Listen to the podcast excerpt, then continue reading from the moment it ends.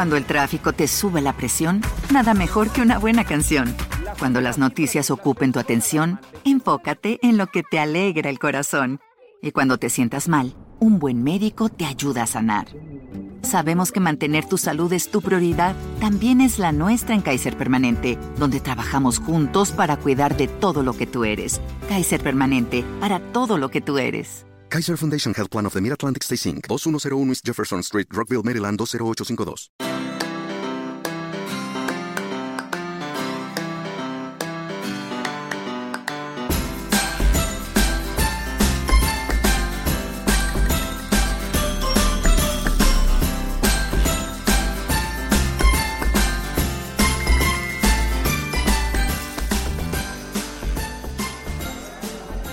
Pues estamos en las actividades que organiza Lactando en Murcia por el Día Mundial de la Lactancia, que aquí son más chulos si los celebramos en otra fecha, en otra fecha que sea humana, porque tenemos aquí a Silvana eh, Pérez, la presidenta de Lactando. ¿Esto realmente cuándo es? ¿Qué fecha es la fecha, digamos, entre comillas, oficial? ¿Mitad de agosto o algo así? Sí, la fecha real, pues la verdad es que no lo sé seguro. Creo que es a mitad de agosto, que es cuando se organiza a nivel mundial. Lo que pasa que en Murcia a mitad de agosto a 45 grados, pues es complicado organizar cualquier acto. Entonces, pues muchos grupos de apoyo lo que hacen es trasladarlo a octubre, noviembre, septiembre, cuando nos viene bien. Sí, los golpes que escucháis es un niño que está intentando acceder a, a, su ración y que tiene el micrófono por medio que considera que este micrófono es un obstáculo a la crianza con apego. Bueno, ya nos apañaremos con él. A ver, estamos en mitad de la Plaza Santo Domingo, que es una plaza céntrica de aquí de Murcia.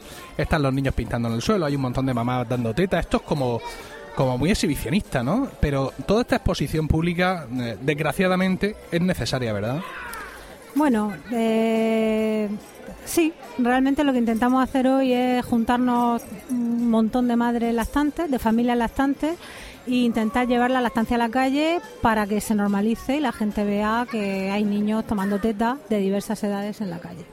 Entonces, podría tener un punto exhibicionista o no, porque hace 100 años pues era muy normal ver en, cualquier casa, en cualquier patio, en cualquier parque a los niños dándole un bocado, un bocadillo de chorizo y después ir a pegar un chupón de teta de su madre. Y eso se veía normal y bueno, lo que intentamos nosotros también es un poco que la gente vea normal pues que los niños puedan estar jugando entre ellos y que luego vayan, tomen un poco de teta de su madre y sigan jugando y que no eso no causa ninguna dependencia, ni ningún trauma, ni nada por el estilo. Como bien dice, dice Silvana, esta, esta muestra pública de esta, esta, digamos, este estar aquí en mitad de la calle sirve para, para normalizar algo que ya debería ser normal, que es la lactancia materna, la crianza con apego, y no solo eso, digamos, no solo para llegar a toda la sociedad, sino para llegar a muchas mamás que en un momento dado pues, pueden tener problemas o no, o quieren tener más información sobre la lactancia, o quieren enterarse un poco más, porque esto sirve también de punto de captación para nuevas asociadas, para nuevas simpatizantes.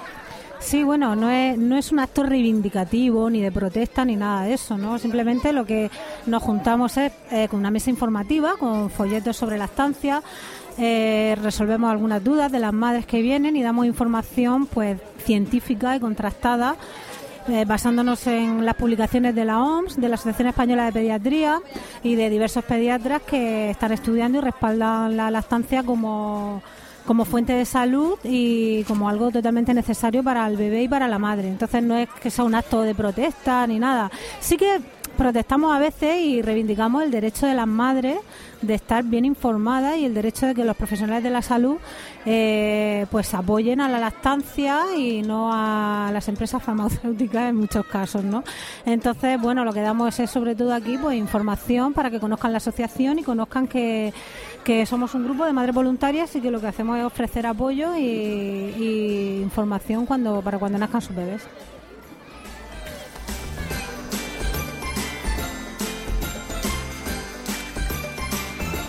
Estamos ahora con Pilar, también de la Junta Directiva de Lactando, y estamos delante del stand informativo que, ha puesto Lactando aquí en estos actos de la celebración de la Semana Mundial de la Lactancia en la Plaza de Santo Domingo de Murcia. Eh, Pilar, ¿cuál es el objetivo de este, de este stand? ¿Estáis, estáis vendiendo algo? Eh, ¿Recogéis algo?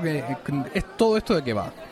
Pues va de celebrar la Semana Mundial de la Lactancia. Vendemos eh, información sobre la lactancia porque cuanta más información tiene una embarazada, una madre, más éxito tiene luego en su lactancia.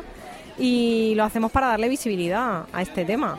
Eh, estar aquí en el centro de Murcia, que la gente está pasando, pues no solo se acercan las madres que ya dan el pecho, que están embarazadas, también pasan las abuelas, las suegras, los padres, futuros padres, y así pues ven, ven a las madres, dan el pecho a sus hijos y ven que es una realidad.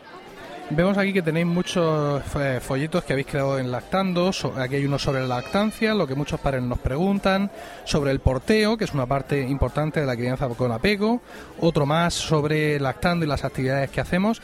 Este, digamos, esta entrega física de todo este material supone realmente un, impacto, es decir, conseguimos recabar eh, eh, gente para la asociación, gente interesada. ¿De esta manera conseguimos llegar de verdad a la gente?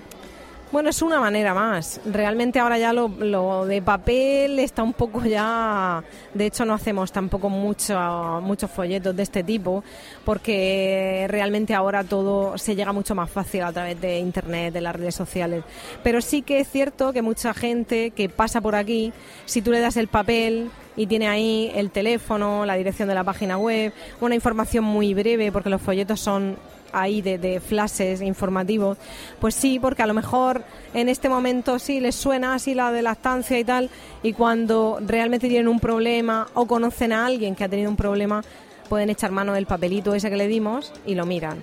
Nosotros sí creemos que tiene cierto, cierto impacto en, en la gente.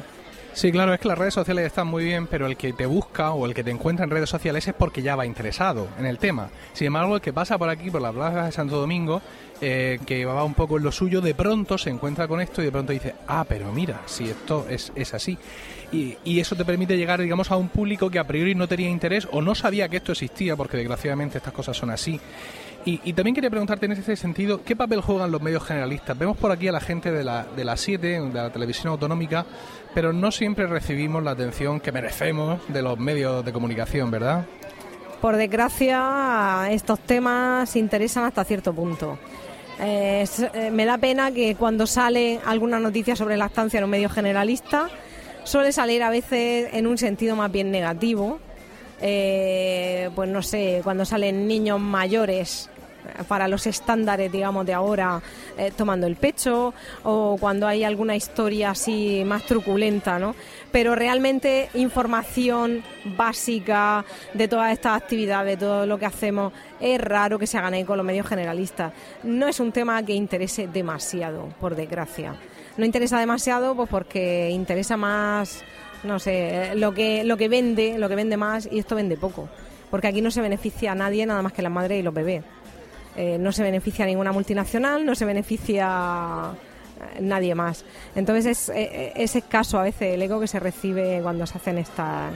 Al final tienes que hacer algo así como muy llamativo o una acción muy, no sé, para que te saquen en los medios. Y nosotros tampoco queremos eso. Lo que queremos es normalizar, no que se vea una cosa extraña sino que se normalice. Y que lo normal es que tú, si tienes un bebé, le des el pecho. Y ya está.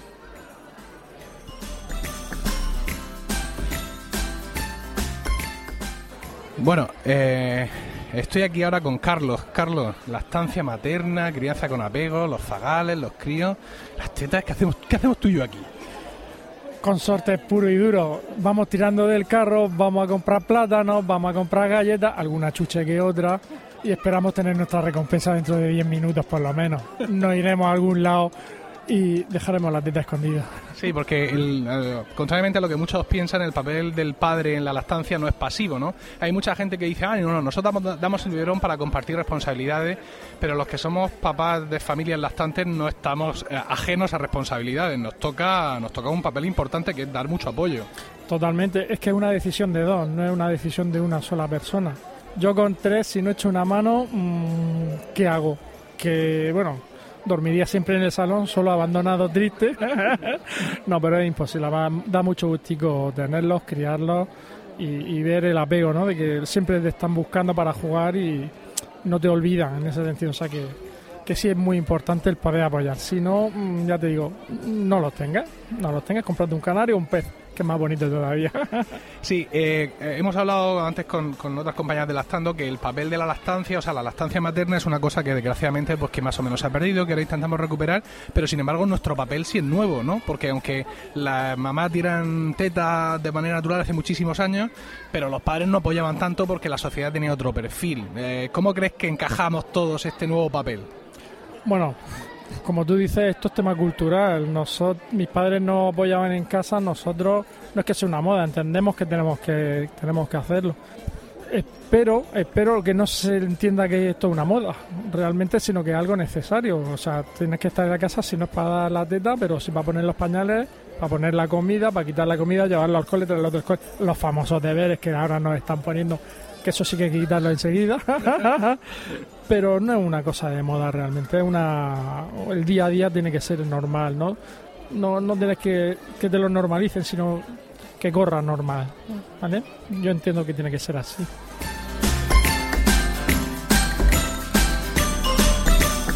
Bienvenidos a Lactando, capítulo 14 del 16 de octubre de 2015.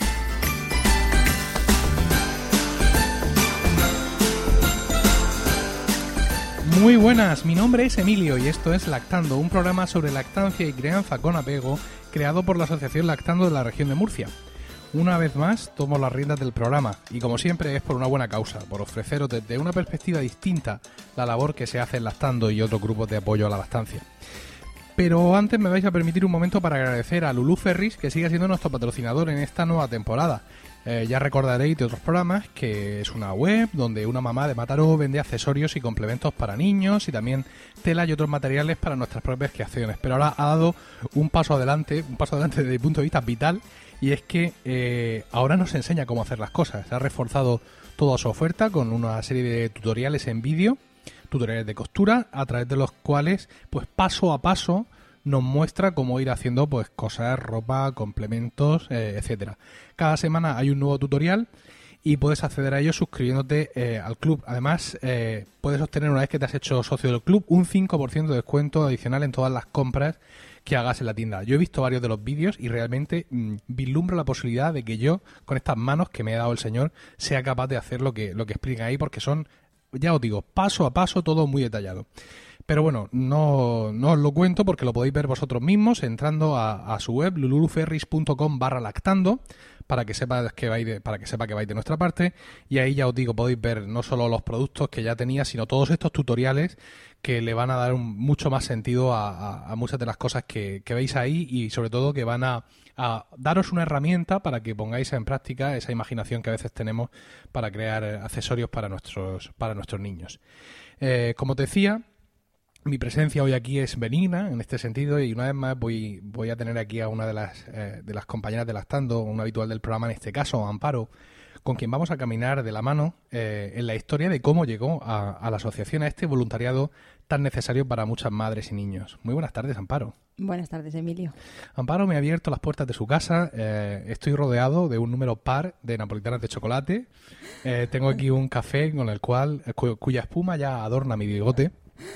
Y bueno, vamos a hablar un poco. Eh, hemos escuchado al principio del programa unos cortes, unas entrevistas que hicimos a pie de obra, a pie de calle en, en, la Semana Mundial de la Lactancia, en los actos que hizo Lactando aquí en Murcia, un stand, en Santo Domingo. es algo, como comentaba yo en las propias entrevistas, algo con mucha exposición, ¿no? Como, como, como muy exhibicionista, esto de estar allí, montar toda la historia. Eh, pero muchas veces todo esto es necesario, ¿no? Porque la lactancia, desgraciadamente, se ha perdido un poco en nuestra sociedad. Nos llegan muchas mamás a través de estos, digamos, de estos actos públicos que en la Semana Mundial de la Lactancia o en otros momentos lactando, eh, lactando ejecuta. Hombre, mm, realmente sí que llega a madres. Lo que pasa es que la mayoría de las mamás que demandan nuestra, nuestro servicio, que suele ser nuestras reuniones, que es el, digamos el más el más habitual y el más directo con la mamá, bueno, pues contacta con nosotras bien a través de la web, a través de eh, reuniones que tenemos con matronas en centros de salud, que nos presentan grupos de madres que están haciendo los cursos de preparación al, parto y en, los cuales también se les, se les da un poquito de información sobre la estancia, pero realmente podemos decir que sí que sí que tienen impacto, pero yo no diría que, que, que es eh, el principal, digamos, punto principal Sí, sí, la, la vía principal por la que... por, la, que, es- llegan madres a Bueno, la asociación. qui- sí. Quizá eso no, pero el resto de actos son similares. Es decir, el hecho de que vosotras vayáis a un centro de salud a dar una sesión, de que eh, estéis en, en cualquier otro tipo de evento, también digamos que es un acto de es un acto muy público, ¿no? De, de- de muestra. Da la sensación como que muchas veces tienen que estas cosas tienen que entrar por los ojos, te las tienen que poner delante para que tú pues puedas decir, oye, pues voy a enterarme. Claro, porque, a ver, la madre que, que se quiere informar, pues se, se mueve, ¿no? Se mueve en, la red, hay mucho, muchos recursos, hay muchas asociaciones que, que, bueno, que tienen su, sus páginas, su Facebook, en fin, que están ahí eh, en la red. Eh, bueno, estos actos quizá, eh, pues quizá captan normalmente a gente que, pues digamos que es más tímida en ese sentido, es decir, gente que, que a lo mejor por determinadas circunstancias no es capaz de llevar a cabo esa, ese acercamiento eh, espontáneo y sin embargo, pues al encontrarse con nosotros así de golpe, viene en la calle, viene alguna charla que damos, eh, ponentes que traemos con motivo de bueno, la Semana Mundial y demás, pues sí que a lo mejor le despertamos un poco esa, esa inquietud y, y bueno, y se acercan a, a ver en qué podemos echarles una mano.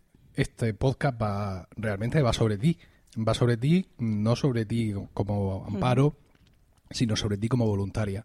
¿Tú cómo llegas, cómo llegas a lactando?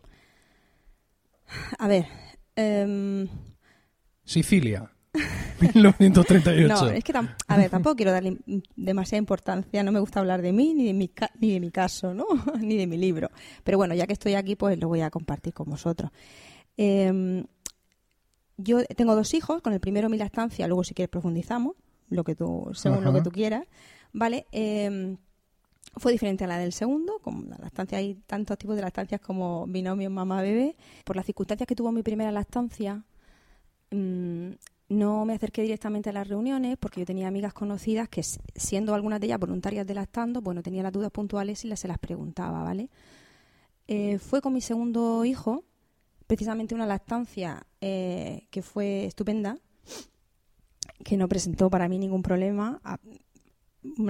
Quizá una dudilla puntual, pues ya te digo, llamaba a esta amiga, venía a casa, me veía, pero vamos, un camino de rosas puedo decir, comparada con la primera, pues yo me acerqué un poco a lactando, bueno, pues quizá para ver si yo podía ayu- ayudar a otras mamás.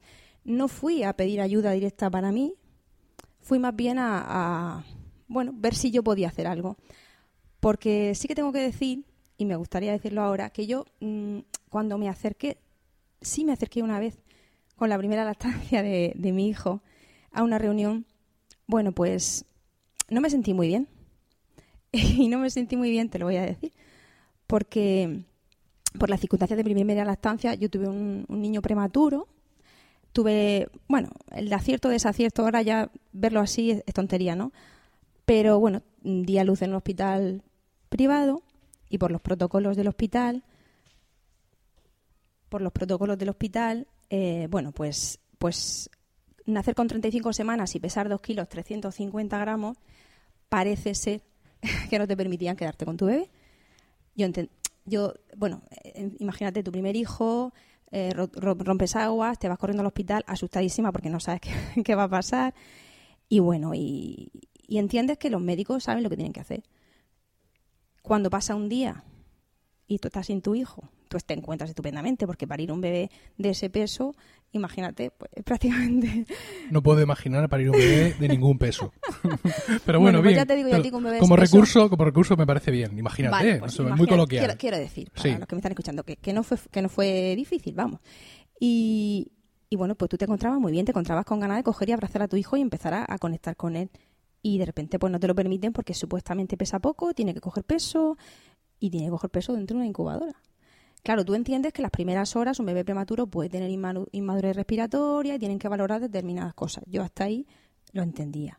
No entendí los siguientes días de separación, que fueron bastantes. Fueron 10, 11 días de separación y mi bebé no hacía ni más ni menos peso, se mantenía. ¿Te preocupas por tu familia? Entonces, ¿por qué darles solo huevos ordinarios cuando pueden disfrutar de lo mejor? Eggland's Best, los únicos huevos con ese delicioso sabor fresco de granja, además de la mejor nutrición, como 6 veces más vitamina D, 10 veces más vitamina E y 25% menos de grasa saturada que los huevos regulares, además de muchos otros nutrientes importantes. Así que, dales los mejores huevos. Eggland's Best, mejor sabor, mejor nutrición, mejores huevos. Cuando el tráfico te sube la presión, nada mejor que una buena canción. Cuando las noticias ocupen tu atención, enfócate en lo que te alegra el corazón. Y cuando te sientas mal, un buen médico te ayuda a sanar.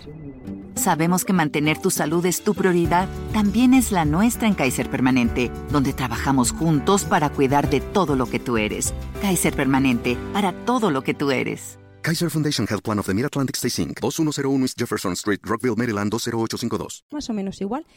Te dejaban entrar muy poquito, dos veces al día, a ponértelo al pecho y, bueno, pues mm, tú te estimulabas, sí, sabías que había que estimularse, tenías cierta información, pero estaba muy triste.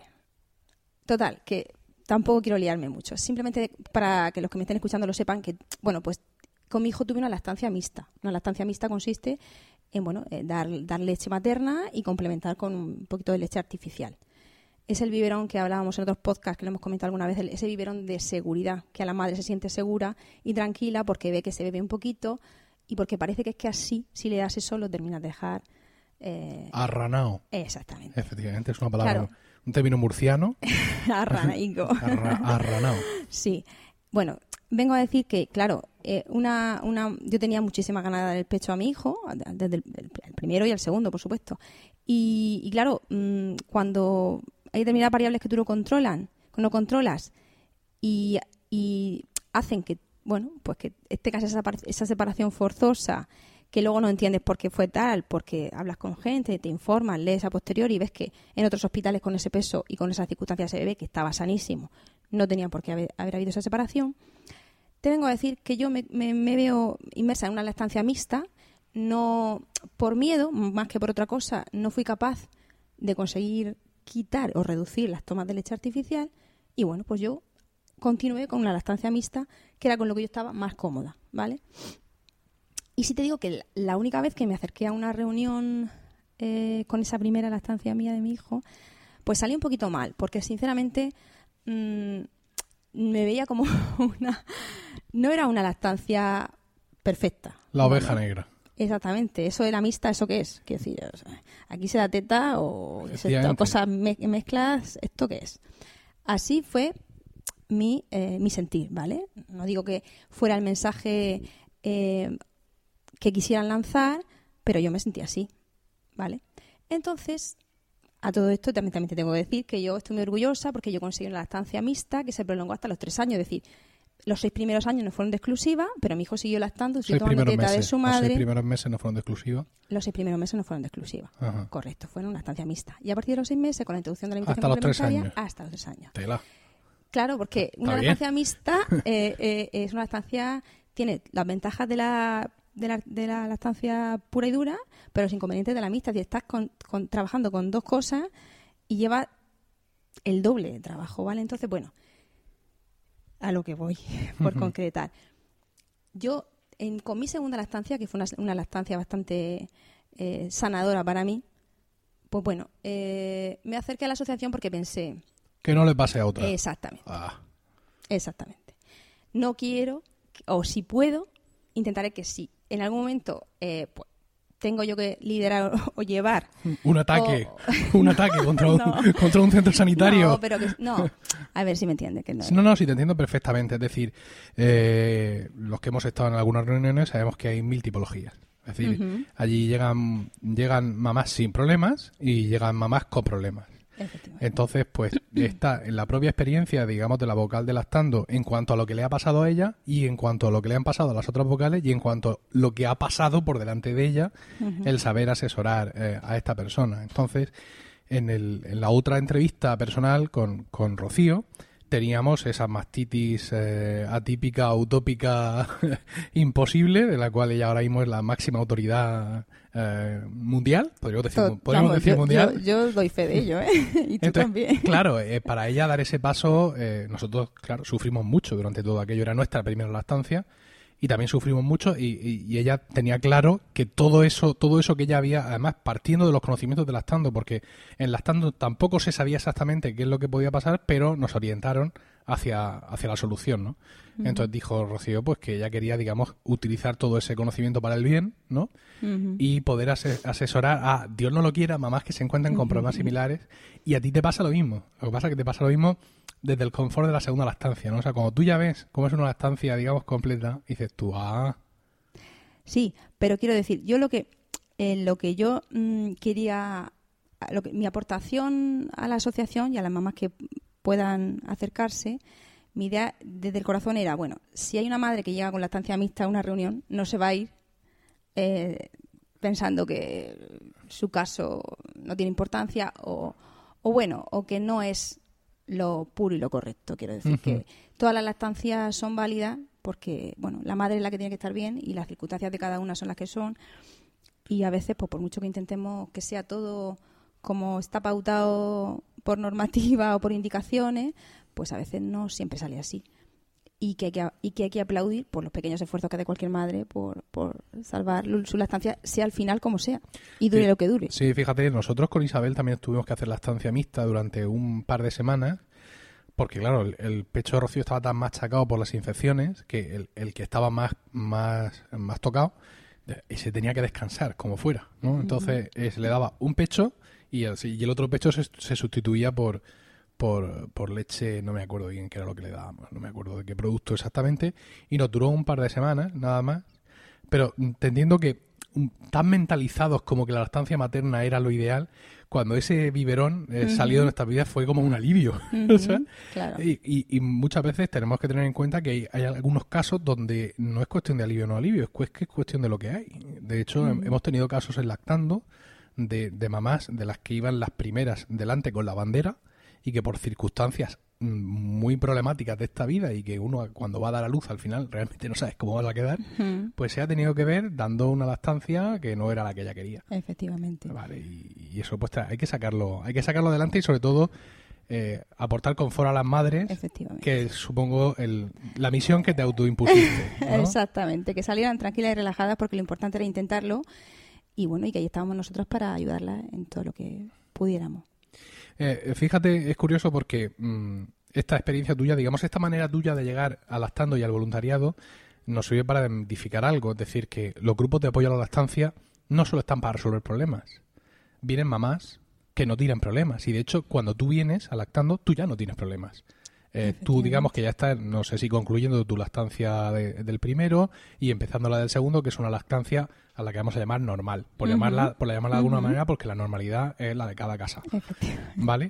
Entonces tú en ese momento, cuando tú decides dar ese paso adelante, tú ya tu, tu historia la tienes resuelta, por así decirlo. No, no, no, no llega, el día que abres la puerta no llegas con un problema, ¿no? Llegas para, para quedarte y, y- y esto es importante porque hay muchas mamás que piensan, ¿para qué voy a ir?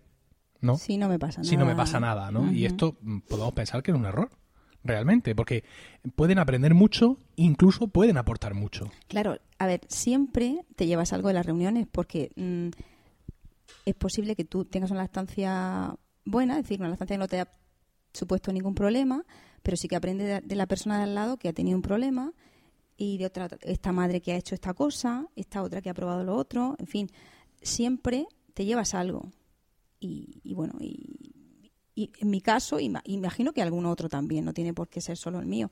Bueno, pues tú disfrútate algo tanto, sabes que es algo tan valioso que a veces cuesta tanto conseguir que dices, bueno, pues si puedo echar una mano a que una madre por lo menos tenga esa información, porque aquí no pretendemos imponer nada a nadie, lo intentamos decir en todos los podcasts, que aquí no se impone, sino que se informa y se asesora y se ayuda en la medida de nuestras posibilidades a la gente que quiere recibir esa ayuda. Nosotros no pretendemos que esto sea una dictadura y tienes que dar teta a toda costa, pues no, porque lo importante es que la mamá esté bien para que el bebé esté bien. A veces no tiene por qué ser una lactancia exclusiva ni de X meses. La mamá tiene que estar bien, que es lo importante.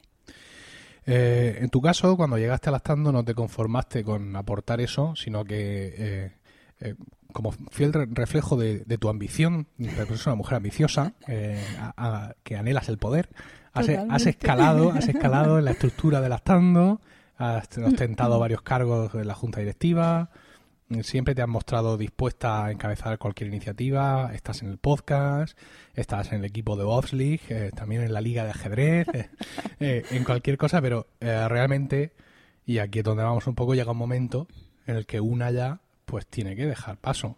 Mm, claro. Evidentemente. A ver, no, quiero decir, esto acaba de sonar fatal. Lo que le estoy dando es Ya pie, te- pie a ella. No es, que, a pensar en no es que irte, yo le estoy, no, efectivamente, no es que yo le estoy diciendo. Amparo, gracias por tu servicio, sino que estamos viendo, evidentemente, en el tiempo que, que Rocío y yo estamos electando, que las mamás cumplen sus ciclos. La mayoría de las que son muy voluntarias, muy, muy esforzadas, como, como es tu caso, prolongan su actividad más allá de sus propias lactancias, pero también llega un momento en el que tenemos que dejar pasar, pero claro, dejar pasar a quién. ¿Eh? ¿Cómo, ¿Cómo hacemos eso? ¿Cómo creamos esa ge- siguiente generación de mamás voluntarias? ¿Esto, esto cómo se hace? Bueno, pues no es fácil, ¿eh? No es fácil. Ahí estamos. Bueno, lleva razón en eso, en que, como todo en la vida, mira, eh, cuando una está en la efervescencia de la ayuda y del apoyo, piensa que esto jamás se lo va a dejar, porque además lo disfruta muchísimo, porque tú das, pero en la medida que das también te llevas, con lo cual mm, no te cuesta, podemos decir, ¿no? Pero claro, y lo que hace unos años yo decía, bueno, esto no me voy a dejar en la vida, porque esto, yo voy a una reunión, escucho a una madre, le doy mi apoyo y me voy cargadísima. Digo, esto, vamos, esto, esto, esto, esto no me lo dejo yo nunca. Pero claro, pasa el tiempo y bueno, el tiempo lo, va poniendo las cosas en su sitio y te das cuenta que a lo mejor pues ya no es el momento de estar tan ahí, ¿no? ¿Qué, se, ¿Qué podemos hacer? Bueno, pues intentar acercar, siempre por supuesto darnos a conocer, intentar eh, acercar a esas otras madres que se acercan a las reuniones, para la redundancia, con o sin problemas y que las vemos que bueno que tienen cierto cierta iniciativa cierto interés pues animarlas a que a que bueno pues que a que se impliquen en, en los actos y en las cosas que hacemos y en el momento que las vemos más o menos listas pues les sugerimos si quieren implicarse de manera más oficial no con algún puesto algún cargo en fin porque tampoco podemos decir que quiero decirte, es, es, es una responsabilidad tú te puedes ofrecer voluntaria para algo pero yo yo también te digo que a mí me costó llevar, por ejemplo, la primera reunión, porque es una, es una responsabilidad muy grande. Lo que tú vas a, tú estás ante un foro de, de madres ahí, muchas de ellas que, que no tienen ni idea de lo que les vas a decir, otras que tienen más información, pero un poco la, la que lleva la voz cantante eres tú, tu, tu compañera, ¿no? Normalmente no estamos solas. En este caso yo he tenido la suerte de compartir mi, mi experiencia con, con, con Rocío, como bien sabe. Y, y bueno, pues te sientes responsable y te da un poquito de miedo. Entonces, te formas, te preparas e intentas a esas madres que la con ganas, pues eso, ofrecerle formación y preparación para que ellas, en la medida de que de sus posibilidades, bueno, sean un poco el, el relevo, el relevo generacional de, de esta asociación y de otras muchas que hay en la misma circunstancia. Claro, es que como, como bien dices, tú procuras formarte, en, en Lactando tenéis muchos cursillos, viene mucha gente, tenéis vuestra experiencia y siempre sois de una prudencia tremenda. Es decir, vosotras siempre advertís que, oye, mira, mm, bueno, la, la que, hay algunas que son médicos, claro, pero las que no lo son, Claro. mira, no somos médicos. Claro. Esto, pero nuestro punto de vista, nuestra experiencia nos indica esto. No obstante, tú, si quieres, busca un asesoramiento, el pediatra, Claro, no eh, sé cuánto, etcétera, etcétera. Pero también sabes que hay en algunos momentos en, las que el pabellón auditivo de la mamá se cierra ante esa advertencia, ¿no? Advertencia, como se llama al principio. Y la mamá dice, sí, sí, sí, sí, pero tú dime lo que tengo que hacer, que yo lo voy a hacer. Y por mucho que tú le hayas advertido que tu consejo es un consejo muy formado, pero que no es un consejo, digamos, de un profesional de la sanidad, Sanitario. a ella le da igual. Porque vaya, para ella en ese momento eres su tabla, de, su tabla de salvación, Sí. ¿no? ¿no? Mm. Hay que ver, yo eh, he visto muchas veces la las mamás como, como, como miran a, la- a las vocales en las reuniones. He participado en algunas reuniones que son muy eh, con- una gran catarsis, donde pues, muchas veces la mamá que cuenta su historia llora y la que la está escuchando llora también. Lloramos y, todas. Sí, y el, y, el, y el trabajador del centro social del ayuntamiento pasa por ahí, llora también y llora todo el mundo, Sí. porque claro, esto es que estamos hablando, quiero decir, no es una asociación de, de gente que monta barcos en botellas. Estamos hablando Claro, de hijos hablando que de la salud de nuestros hijos. que salen de dentro, de dentro de una. Claro. Porque al fin de cuentas los padres, ya sabes que no está todo un poco igual, pero los hijos que salen de una es una cosa, es una cosa muy Muy importante. seria, sí. Oye, una, una última cuestión Mm.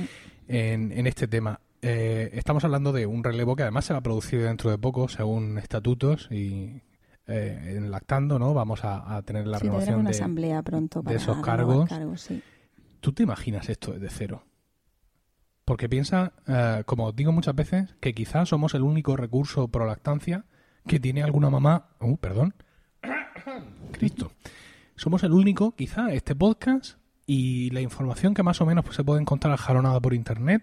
Somos el único recurso de lactancia que tiene una mamá que está en algún pueblo por allí, perdida, sola, o en una gran ciudad, pero igualmente sola, ¿no? Porque muchas veces no necesitas que haya pobla- poca población en tu núcleo urbano para sentirte sola.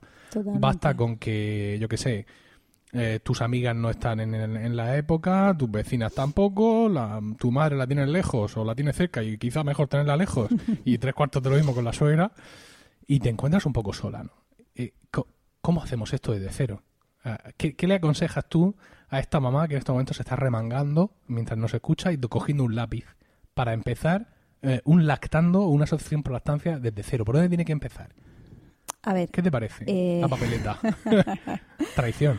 No, a ver, eh, la verdad es que hoy en día hay muchos recursos. Si, si esa mamá tiene internet a mano, hay muchos recursos. Hay una federación eh, nacional. De- Fedalma. Fedalma, Federación de, Asociación de, la, de Asociaciones de la Estancia, por la estancia materna, a la cual se puede dirigir y la pueden asesorar en materia, norm- eh, puedo decir, le- legislativa o materia Sí, papeleo, para en fin, crear la asociación. para crearla, sí, en su localidad.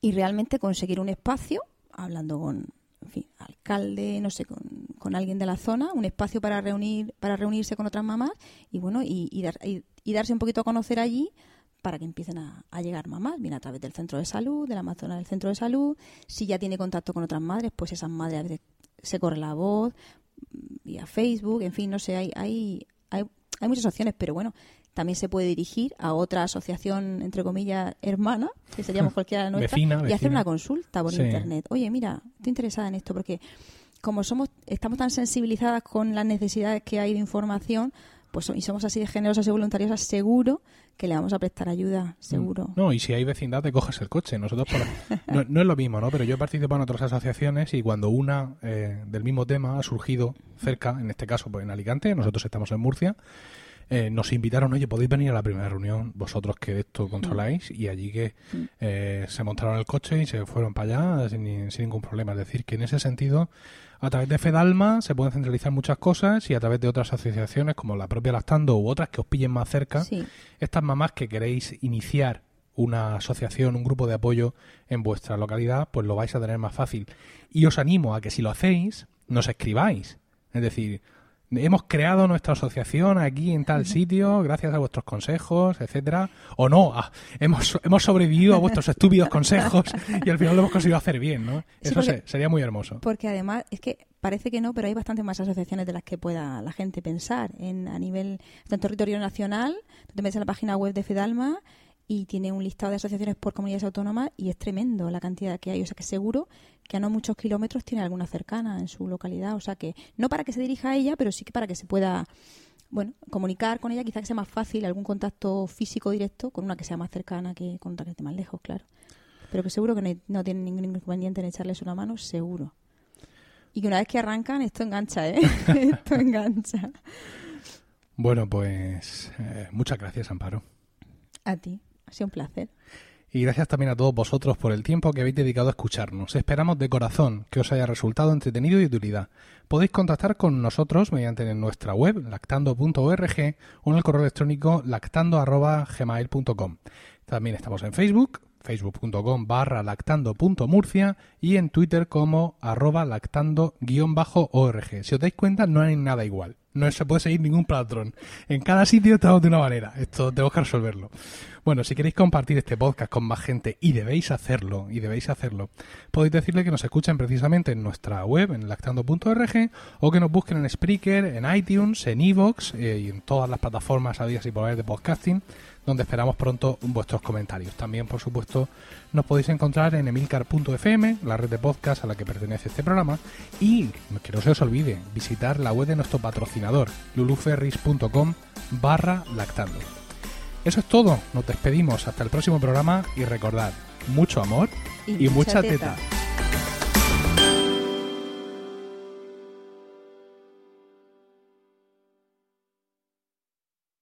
Lucky Land Casino asking people what's the weirdest place you've gotten lucky? Lucky? In line at the deli, I guess? Aha, in my dentist's office.